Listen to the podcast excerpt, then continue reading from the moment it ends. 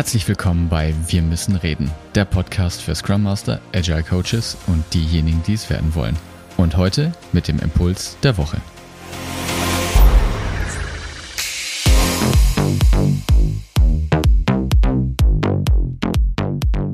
Hallo, einen wunderschönen guten Tag wünsche ich dir. Schön, dass du auch diese Woche wieder eingeschaltet hast. In dieser Woche, in diesem Impuls der Woche, geht es um das Thema, was sind denn eigentlich Organisationen?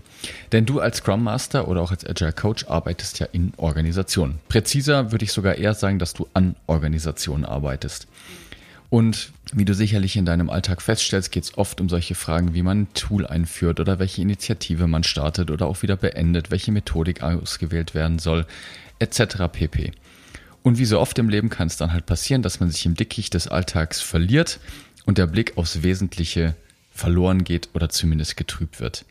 Und manchmal hilft es eben herauszuzoomen und sich die grundlegenden Fragen zu stellen, um wieder einen klaren Blick zu bekommen. Und einer dieser grundlegenden Fragen, die ich mir irgendwann gestellt habe und die ich persönlich zumindest interessant finde und ich hoffe, dass du sie auch genauso interessant findest, was sind denn Organisationen überhaupt und wozu braucht man sie? Wozu man Organisation braucht, dafür gibt es sicherlich ganz viele Antworten. Eine, die mir persönlich ganz gut gefällt, ist, dass Organisationen, die, das klingt jetzt etwas kompliziert, aber die zweiwertige Logik von Raum und Zeit durchbrechen. Denn du als Privatperson hast ja das Problem, dass du, wenn du gleichzeitig etwas beobachten kannst, dann müssen diese beiden Tätigkeiten an einem anderen Ort stattfinden. Oder wenn du Dinge an einem Ort beobachtest, müssen sie sequenziell hintereinander stattfinden. Und jetzt kannst du dir vorstellen, mit einem kleinen Gedankenexperiment, du kommst an eine Weggabelung und das Beispiel mag jetzt etwas konstruiert klingen, aber die Idee wird dir dann gleich klar werden. Du bist jetzt also an dieser Weggabelung und du hast jetzt zwei Optionen. Du hast die Option, einmal nach rechts zu gehen. Nur wenn du nach rechts gehst, wirst du in irgendeiner Art und Weise bestraft. Da geht halt ein Cliff runter. Oder du gehst nach links und du wirst auch wieder bestraft und weil es da ein Cliff runtergeht oder irgendwelche anderen Hindernisse im Weg sind, die unüberwindbar scheinen und sich für dich als Nachteil herausstellen. Jetzt bist du in einer paradoxen Situation. Ja, du wärst jetzt quasi gefangen, weil du diese, diese, diese Paradoxie nicht auflösen kannst. Beides, beide Optionen, die dir zur Verfügung gestellt wurden, sind für dich nicht auflösbar. Und genau dafür gibt es jetzt Organisationen, die diese Logik durchbrechen, weil sie mehrere Sachen gleichzeitig ausführen können. Was nämlich nicht offensichtlich ist, ist, dass es nicht nur zwei Optionen, sondern ja eigentlich vier Optionen gibt. Nämlich, du gehst nach rechts und damit nicht nach links. Oder du gehst nach links und damit nicht nach rechts. Du gehst sowohl nach links als auch nach rechts, was du als Einzelperson nicht tun kannst. Und du gehst weder nach rechts noch nach links. Also du hast quasi vier Optionen, also ein, ein Tetralemma sozusagen. Und als Einzelperson kannst du diese vier Dinge gleichzeitig nicht ausführen. Organisationen können das aber. Um es mit den Worten von Niklas Luhmann auszudrücken, Organisationen sind die Entfaltung von Paradoxie oder die Realisierung von Paradoxie. Denn eine Organisation kann jetzt Abteilungen gründen und eine Abteilung läuft eben nach links, die andere Abteilung läuft nach rechts. Die eine Abteilung läuft weder nach links noch nach rechts und die andere Abteilung läuft sowohl nach rechts als auch nach links. Und wie du dadurch sicherlich schon erahnen kannst, entstehen dadurch auch Widersprüchlichkeiten und das ist Teil einer Organisation. Es sind immer Widersprüchlichkeiten vorhanden und die sind auch wichtig und das ist ein weiterer Grund, warum es auch Hierarchie benötigt. Das hatte ich aber in einer anderen Folge auch schon mal beschrieben. Dieses Beispiel habe ich auch in der Folge über Zweck von Hierarchie, glaube ich, auch genauso gebracht. Darum soll es jetzt aber auch gar nicht ganz konkret gehen, sondern der zweite Frage, die ich ja Eingangs erwähnt hatte, ist ja, was sind Organisationen überhaupt? Und die beste Antwort, die ich da bisher drauf gefunden habe, liefert eben die Systemtheorie und unter anderem eben Niklas Luhmann. Und er sagt, dass Organisationen Kommunikationsstrukturen sind, die es erlauben, Kundenbedürfnisse so zu befriedigen, dass dabei mehr Geld eingenommen wird, als ausgegeben wird. Und um das zu erreichen, muss ein Unternehmen eben Wertschöpfung betreiben, im wahrsten Sinne des Wortes. Es müssen Werte erzeugt werden, für die der Kunde bereit ist, Geld zu zahlen.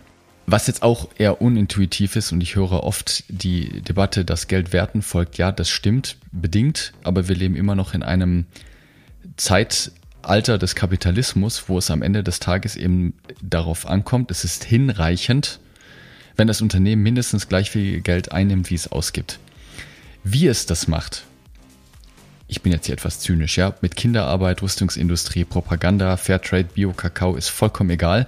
Das mag moralisch verwerflich sein, ändert aber nichts an der Tatsache, dass auch solche Unternehmen wirtschaftlichen Erfolg haben. Du kennst solche Unternehmen. Die reine Erzeugung nur von Wert ist nicht hinreichend, denn Werte sind subjektiv und nicht jedem Wert steht halt ein monetärer Gegenwert gegenüber. Wäre dem so, müsste meiner Meinung nach jede Hausfrau, jede Pflegekraft und jeder Lehrer mehrfache Multimilliardäre sein. Das ist aber halt leider nicht so. Die Wirtschaft ist laut Luhmann eben eines von vielen Teilsystemen unserer Gesellschaft und funktioniert einzig und allein auf Basis der Differenzzahlung, Nichtzahlung. Klingt jetzt sehr abstrakt und im Laufe der weiteren Folgen wird das sicherlich immer klarer und klarer. Jedenfalls ist am Ende des Tages interessiert das Finanzamt recht wenig, welche Mehrwerte deine Organisation liefert, wenn du halt kein Geld fließt. Und konkurrenzfähiger Gewinn ist das alleinige hinreichende Kriterium für den Erfolg eines Unternehmens. Alles andere ist, wenn überhaupt, notwendig. Auch das haben Martin und ich schon zu Genüge in vorherigen Folgen erläutert. Ich finde, das ist aber noch ein bisschen erklärungsbedürftig oder ganz bestimmt erklärungsbedürftig, denn die weitere Frage ist ja jetzt, woher kommt denn diese abstrakte Vorstellung, dass Organisationen aus Kommunikation bestehen? Denn eine offensichtliche Annahme ist ja, dass Organisationen aus Menschen bestehen, weil das entspricht ja deinem tatsächlichen Erleben. Du begegnest schließlich Menschen, wenn du morgens zur Arbeit gehst, oder? Also sogar sprachlich schreiben wir der Organisation menschliche Züge zu. Wir sagen so etwas wie, unsere Organisation stellt ein oder die Regierung verhandelt oder der Verein FC Bayern München spielt.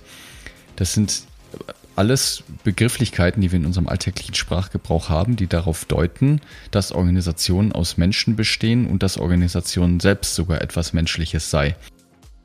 Denn wenn wir einer Organisation Handlung zuschreiben, besteht allerdings die Gefahr anzunehmen, dass Organisationen etwas Eigenständiges seien, etwas, das du selbst als oder etwas, was selbst als Subjekt in der Welt agiert.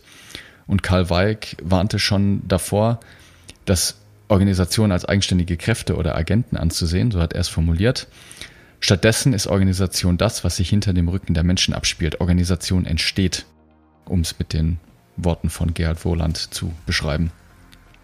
Dennoch kommt man halt immer wieder darauf zurück, dass Organisationen aus Menschen bestehen müssten.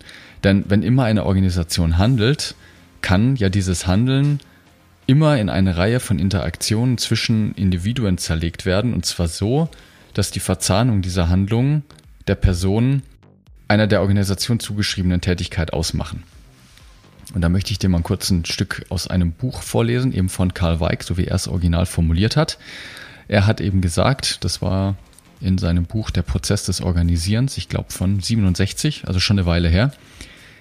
Zitat, jede Behauptung über das Handeln von Organisationen kann zerlegt werden in eine Reihe von Interakten zwischen Individuen von der Art, dass wenn diese Leute nicht einen bestimmten Satz von Handlungen hervorgebracht und ineinander verzahnt hätten und wenn diese Handlungen nicht auch von anderen Leuten hervorgebracht und zwischen ihnen verzahnt worden wären, die Organisation den ihr zugeschriebenen Akt nicht ausgeführt hätte. Das heißt, nach Karl Weig geht es um die Verzahnung von Handlungen. Es ist ein Handlungssystem, eine Theorie von Organisation auf Basis von Handlungen.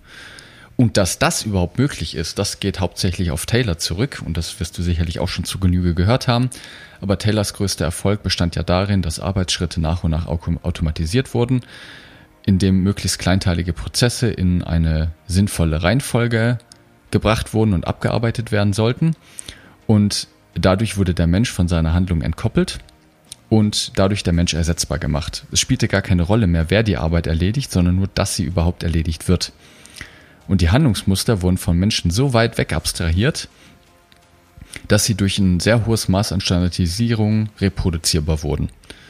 Und die Kehrseite der Ersetzbarkeit ist halt eben, dass Menschen nicht in ihrer Ganzheit, in ihrer Totalität, wie er gesagt hat, mit seinen ganzen Begabungen und Talenten und Persönlichkeit und was nicht alles zu einem Menschen dazugehört, sondern eben nur in Form seiner Handlungsbereitschaft eingekauft wurde. Und die Dienstleistung und nicht mehr der Mensch wurde dann eben zu einem sehr wichtigen Bestandteil einer Organisation. Und genau hier zeigt sich dann aber auch die Schwachstelle in Weigs Theorie.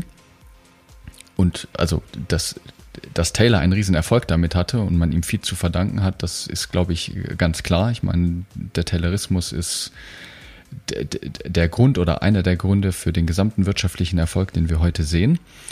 Und Weigs Handlungstheorie, die ja auf den Beobachtungen von Taylorismus auch beruhen, ist eben, dass diese Handlungssysteme weitere Fragen aufwerfen.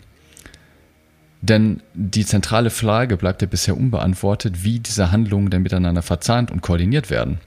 Wie kann denn solche Handlungsmuster über die Zeit aufrechterhalten werden, unter der Berücksichtigung, dass sogar Mitglieder, also du und ich, die ja in Organisationen angestellt sind, ausgetauscht werden können. Also es ist ja an sich eine total verrückte Vorstellung und eine auf der anderen Seite auch gleichzeitig eine wahnsinnige Errungenschaft, dass Organisationen weiter bestehen, obwohl Mitglieder ausgetauscht werden. Sie, sie überstehen sogar ihre Gründer, sie überstehen jede, jeden Mitarbeiter, jede Mitarbeitende. Und deshalb eben auch der eingangs erwähnte Satz, dass Organisationen das sind, was hinter dem Rücken der Menschen passiert. Es ist ja irgendetwas, was den menschlichen Charakter oder die Menschen transzendiert.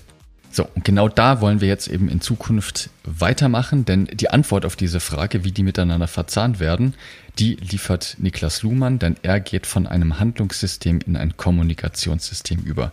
Nach Niklas Luhmann sind Kommunikationen an, etwas anders definiert als umgangssprachlich üblich. Da werde ich dann oder werden wir in Zukunft noch eine weitere Folge machen, dann wahrscheinlich kommende Woche. Und auch weitere Themen, die dann damit einhergehen, die auch spannend sind, schon mal als Spoiler. Das, was eben stabil bleibt in Organisationen, sind Strukturen. Und aus was bestehen Strukturen? Strukturen sind Entscheidungsprämissen. Und das heißt nichts anderes als, das sind Vorannahmen oder Voraussetzungen für dann darauf folgende Entscheidungen. Und Entscheidungen ist ein wesentlicher Bestandteil auch in Organisationen. Dazu aber dann in weiteren Folgen viel, viel mehr.